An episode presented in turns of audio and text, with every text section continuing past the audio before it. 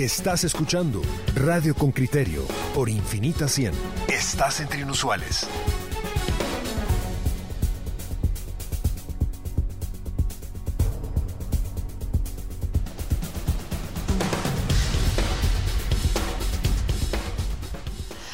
Estamos en 1 de agosto y nosotros habíamos preparado esta, esta nota. Me pretende ser, digamos, una, una revisión, un análisis sobre el, el, el final de la gestión de Jordán Rodas Andrade al frente de la Oficina del Procurador de Derechos Humanos. Es Henry Bean quien ha preparado una nota en donde nos va a presentar a un, a un procurador que es aplaudido, pero que también fue sometido a unas presiones sin precedentes y criticado. Escuchemos la nota y luego le haremos la bienvenida al, al Procurador de Derechos Humanos.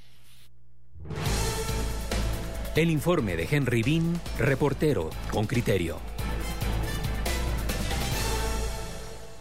El 20 de agosto de 2017, Jordán Rodas asumió como Procurador de Derechos Humanos tras recibir los votos de 131 diputados, pero aquel apoyo se esfumó en una semana. Declaro non grato al señor Iván Velázquez Gómez en su calidad de comisionado de la Comisión Internacional contra la Impunidad en Guatemala y ordeno que abandone inmediatamente la República de Guatemala.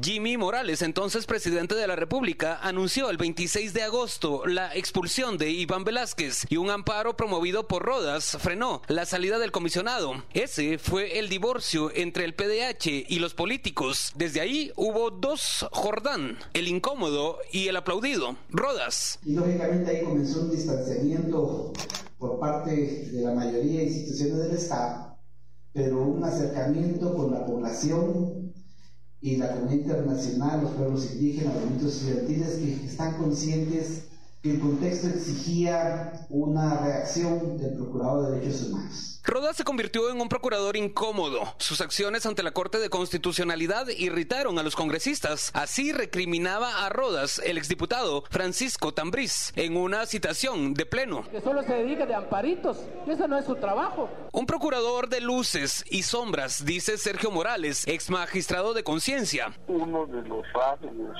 más importantes ha sido su independencia y ha pronunciado vehementemente en aquello que él opina es lo correcto, en lo que yo pudiera encontrar de dificultad. Es que, y no necesariamente por causas imputables a él, sino probablemente por el tema presupuestario, la institución ha ido debilitándose en algunas áreas. Hace un año, Maynor Mejía, diputado oficialista, recriminó a Rodas su supuesto activismo político. Hay videos cuando usted mandó a provocar a la población a ir a la Plaza de la Constitución. Y segundo, usted también como funcionario no tiene que subirse a una tarima ni hacer propaganda lo que usted quería. Y para enojo del congresista, Rodas respondió. Y discúlpeme, pero usted no me va a dar órdenes si me subo o no me subo a una tarima. Yo sé como funcionario que tengo que cumplir la Constitución y la ley. Ese es mi marco de actuación. El ex procurador Morales comenta. Yo creo que él fue firme y pudo haber ocasionado molestias por su firmeza. Y eso pues naturalmente molesta. Y eh, como eh, fue quedándose solo en ese espacio de cuestionamiento, pues era la persona eh, más desagradable y no creo que él haya cometido delitos, Mm. porque el magistrado de conciencia es eso, un magistrado de conciencia que actúa de acuerdo En el Congreso, hasta la risa del PDH incomodaba. Así lo dijo Eva Montebac, ahora diputada del Parlacén. Sinceramente a mí me preocupa aquí las actitudes que tiene el señor procurador a la hora que sonríe de una forma en la que a varios les incomoda, incluyéndome a mí. Porque sinceramente las actitudes del señor procurador a mí me preocupan. Yo lamento mucho que alguno no les guste mi sonrisa, pero así me hizo Dios, entonces sí, realmente no puedo hacer nada al respecto. Daisy Cotón, coordinadora de la Asociación Política de Mujeres Mayas Moloj. Entonces creo que esa, esa labor de fiscalización fue bastante visible, su voz se escuchó y creo que esa es la diferencia con otros procuradores que hacían un trabajo posiblemente de, de, atención a los derechos humanos, pero se enfocaban más en, en las personas de, de, la sociedad civil, diríamos, y no, no se atrevían a enfrentar, a cuestionar las decisiones del gobierno. Rodas también llegó a incomodar a la academia, grupos profesionales y estudiantes afines al gobierno, y Ada Alvarado, catedrática universitaria y ex candidata a la rectoría de la Universidad de San Carlos, señala el papel de Rodas en el proceso electoral le robaron a la universidad la posibilidad de tener otro rector, ¿verdad? ¿Sabe que creo que las, la resistencia que él tiene en algunos sectores, diputados, gobierno y otros sectores muy conservadores, lo que sirvió fue para que Mazariegos contara con el apoyo para hacer el fraude. Antes de dejar el cargo, Rodas deberá librar su última batalla en la Comisión de Derechos Humanos. Manuel Conde, diputado aliado al oficialismo, amenazó. Vamos a permitir es que este señor un día pase una frontera de noche o se vaya a asilar a otro país y no rinda cuentas. Rodas señala que perdió la cuenta de las citaciones que tuvo tanto en la comisión como de otros bloques. Dice que se va con la frente en alto. Los entrevistados señalan que el reto del nuevo procurador es continuar con la independencia que Rodas logró. Henry Bean, Radio con Criterio. Allí tenemos una, una reseña, como Henry Bean en que tres, tres minutos y medio quizás, o, cerca de los cuatro minutos, pudo, pudo resumir esos últimos eh, cinco años, los, las frases más, más emblemáticas, quizás las más controversiales. Jordán Rodas Andrade ya se encuentra en, en la línea telefónica con nosotros. Le doy la bienvenida al procurador y arranco la, la entrevista. Una citación más cuando faltan que 18 días 20 días para que usted em, haga la, transición a, su sucesor. Una citación más en la Comisión de Derechos Humanos del Congreso de la República. Buenos días, bienvenido. Ahorita Marielos, Pedro y a la gran audiencia de Con Criterio, pues sí, yo ya estoy acostumbrado y además eh, los personajes que nace esta citación, pues que quiere ganar protagonismo para ponerme, según ellos, en el banquillo, pero yo tranquilo, mañana voy a ir a las 10 de la mañana y a hacerlo, cumplir con los requerimientos que están solicitando de cada transición, que por cierto es un asunto bilateral, no tiene absolutamente nada que ver la comisión, sino ya con el procurador electo, el licenciado Córdoba, quien ya felicité yo, le llamé al día siguiente que ganó, no me contestó la llamada, seguramente estaba muy ocupado, un mensaje, entonces se le dio una carta institucional para hacer un proceso serio de transición con entre procurador, adjunta, secretaria general y los pares que él haya designado ya o está en proceso de designación para que todo sea lo más ordenado e institucional posible. Eh, procurador, eh, al momento ya estamos por terminar su, su, mandato. ¿Qué, qué, qué resaltaría de los éxitos y no tantos éxitos que ha tenido eh, durante su administración? Bueno, sobre todo eh, resalto la independencia de la PH, como bien se decía, porque si bien soy comisionado del Congreso, esa, esa tarea significa que yo me hago cargo. Pero la misma ley de la Comisión de Derechos Humanos y del Procurador dice que no estoy subordinado a ningún organismo, ninguno a ninguno. Legislativo, si no tendría 160 jefes. Incluso hubo un expresidente del Congreso que me decía que yo tenía que condenar a Fo, el caricaturista de prensa libre, cuando eh, eh, expresó su opinión sobre el internamiento del presidente del Congreso, Alan Rodríguez, cuando padeció COVID, por ejemplo también de los logros ni al ejecutivo ni al judicial. Otro de los logros es ser creativo y tener en base a la credibilidad ganada ante la comunidad internacional la capacidad de sobrevivir a la serie y hacer cosas más. Imagínense sin dinero, ¿verdad? Y estar teniendo que limonear el dinero de la institución. Ojalá le estoy Alejandro Córdoba que no pase por eso. Dejamos ocho procumóviles al servicio de los de las personas migrantes gracias a ACNUR. Incluso una cosa que parece una locura, tenemos una proculancha en Izabal para eh, cubrir a los habitantes del Estor y Izabal, eh, de, donde solamente se puede llegar, de Livingston, perdón, donde solamente se puede llegar por esa vía. Entonces son cosas importantes, el derecho a la verdad y justicia gracias a la cooperación vasca y catalana y muchos derechos más que pudimos sentar precedentes que se pueden defender de forma independiente. Procurador, buenos días, ¿qué tal? Eh, eh, una cosa eh, durante tu gestión ha sido el tema recurrente de la reclamación del presupuesto y de la falta de asignación de recursos. Si hacemos un brochazo 2017-2022, entre los recursos, vamos a decir, propios, nacionales, o sea, del presupuesto, y la cooperación, ¿cuál ha sido la evolución o la involución presupuestaria? Bueno, lamentablemente ha estado estancado, incluso se ha retrocedido porque todavía de los tres años, recuerden que el presupuesto nacional del 2018 eh, estuvo tres años vigentes y la Corte de Constitucionalidad ya nos amparó en dos años y obligó al Congreso a dar eh, esos famosos 20 millones que querían de forma nefasta quitarnos. Hay un amparo eh, pendiente de ser otorgado o no, que tiene en su carpeta el recién juramentado y que tengo posición el magistrado Pérez Aguilera, por el año 2020. Esos 20 millones, ojalá que se den a la institución, más allá si me lo dan en mi gestión o al próximo, porque no se puede sentar precedentes que no cumplan la obligación del Congreso con dar la plata vez se están quedando con el vuelto, digamos. Pero ¿cuál ha sido las cantidades? Quiero decir, eh, del 17 ahora en función, para comprender eh, eh, el desequilibrio, propias y donaciones. en los últimos 10 años la PH no ha sufrido un incremento de presupuesto, por eso lamentablemente no se ha podido dignificar a los trabajadores con aumentos salariales como sí lo han hecho todas las instituciones. La cooperación, Pedro, tú sabes, trabajaste en Inuba, no viene con costaladas de dinero. Quienes piensen así son ignorantes, sino son en base a, a un acompañamiento técnico que se da con programas serios y eso es lo que nos ha hecho también mejorar las capacidades y pegar una PH moderna como la estamos dejando.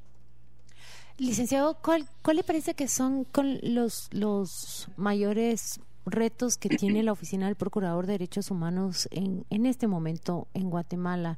Yo he conversado con usted y, le he manifestado que encuentro que los derechos humanos los suelen identificar o los suelen asociar al reclamo, al respeto eh, durante los conflictos en Guatemala con un conflicto armado durante cuatro décadas, pero que mi anhelo sería que, que todos los ciudadanos observemos e identifiquemos que los derechos humanos es, es una eh, mm, que se tienen que, ganar todos los días. Pienso en salud, pienso en transporte público, pienso en servicios básicos, ahora incluyo el Internet y la conectividad. ¿Cuáles son los retos que enfrenta Guatemala? ¿O acaso su coyuntura la hace superar obstáculos que son eh, mayores antes de atender aquellos? Y por coyuntura me refiero al dominio que se tiene hoy de, del resto de las instituciones y poderes del Estado, organismo judicial, legislativo y ejecutivo, coordinados en, en sus acciones prácticamente.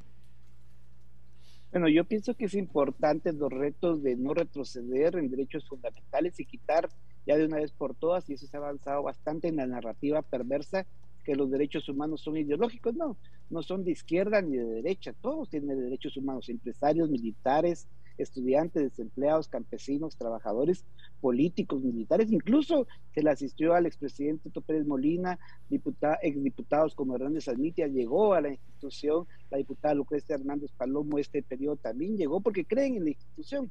Entonces se hace todo dentro del mandato y lo importante es no retroceder en derechos fundamentales para todas y todos los habitantes, porque se oye bonito los guatemaltecos, no, el procurador de derechos humanos está para defender a todos los habitantes. Aquí hay españoles como Pedro, hay suecos, colombianos, chinos, hondureños, salvadoreños, todos tienen derechos humanos y a partir de eso se puede tener eh, resultados más eficientes de cara a tener también en cuenta que estamos para servir a todos. Los delincuentes o las personas que tengan problemas reñidos con la ley penal, si necesitan un defensor, ¿a quién van a buscar? A un abogado. Y si no tienen plata, al Instituto de la Defensa Pública Penal. La PDH, lógicamente, tiene que estar consciente de preservar y vigilar de que se cumplan las garantías individuales en todos los casos que se pueda, según los recursos humanos que tengamos disponibles. Entiendo que, estás solicitando un relevo, mm, creí entender eso, ¿verdad? Eh, con, el, con el siguiente, un relevo adecuado entre Procuraduría, Subprocuraduría, en fin. Eh, ¿qué, ¿Qué carpeta dependientes hay, si los hay, que quisieras destacar? Y qué carpeta de, logros a mantener, mm, que seguramente los hay, que quisieras decirle al entrante, mira, yo creo que conseguí o consolidé esto, Eh, creo que esto es importante mantenerlo, quizás dos o tres líneas, y, y, no, no conseguí o, o, no pude o no pude conseguir lo que ya traían mis antecesores también y creo que tú lo debes de seguir. Si tuvieras que poner tres tres pilares dos de cada cosa habría algo a destacar bueno yo pienso que sí yo pienso que es, importante que el procurador entrante sepa lo importante que son de los derechos humanos de los sectores más vulnerados, entiéndase mujeres, pueblos indígenas, diversidad sexual y niñez, por ejemplo. También la unidad de averiguaciones especiales de la PH, que cumple un mandato especial cuando hay desaparecidos no solo de guerra, sino que, por ejemplo, también incluso se ha constituido la institución como creyentes adhesivos en casos fundamentales, como el caso TACTIC o el diario militar. Esto ojalá que no haya retrocesos. Es importante que no, que la población, la sociedad civil y la comunidad internacional esté al tanto.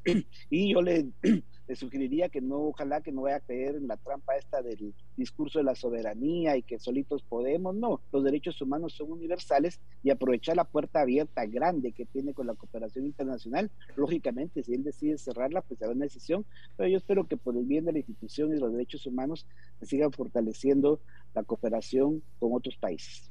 Licenciado, iba a plantearle una pregunta, pero eh, voy a darle, voy a darle mi micrófono a Fabiola García que dice, ¿piensa optar para un cargo eh, público de elección popular?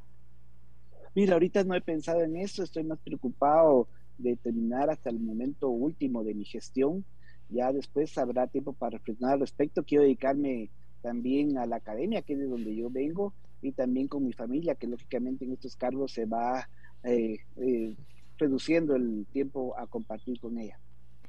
Procurador, ¿cómo ve la situación política del país ahora que, que, se va a dar este cambio? ¿Lo ve optimista con la elección del nuevo procurador o, o qué nos espera? ¿Cuál sería su lectura para estos próximos meses y para el próximo proceso electoral? Bueno, yo para no caer en depresión tengo que ser optimista, si no, como dijeran los compatriotas de Pedro, apaga y vamos. No, no, yo pienso que el nuevo procurador tiene el beneficio de la duda en el ejercicio de su mandato que comienza ya a ejercer el 20 de agosto. Lo que ha hecho atrás son eh, aspectos que serán, han sido juzgados o son juzgados, pero a mí me interesa su labor como procurador de los derechos humanos y espero que por el bien de la institución ya sepa que tuvo un apoyo importante, que ya es procurador y que no le debe nada a nadie, que tiene que seguir con la independencia institucional, igual que el, después en el 2027 le estará entregando el cargo, salvo que se quiera reelegir, pero yo eso es lo que pienso que tenemos que, en un proceso de cooptación del Estado, donde las garantías especialmente a defensores de derechos humanos y periodistas, estamos en una crisis, y no lo digo yo, lo ha dicho la CIDH en su informe contundente, el Parlamento Europeo, el Departamento de Estado, y no hay que perder eh, de vista las elecciones del 2023. Ahí el Tribunal Supremo Electoral debe de poner su mejor empeño, ser transparente como los anteriores Tribunales Supremos Electoral para quitar cualquier temor de fraude y que no vayamos a convertir a Guatemala, como parece ser, decía yo el fin de semana, en una Nicaragua versión 2.0. Muchas gracias, procurador, y muchas gracias por, por esta entrevista. Eh, le deseamos las mejores de la suerte en las próximas eh, embarcaciones profesionales que vaya a hacer. Gracias, procurador. Saludos. Muchas gracias, Marielo Pedro, Claudita, piense mucho, feliz día. Usted también, Procu.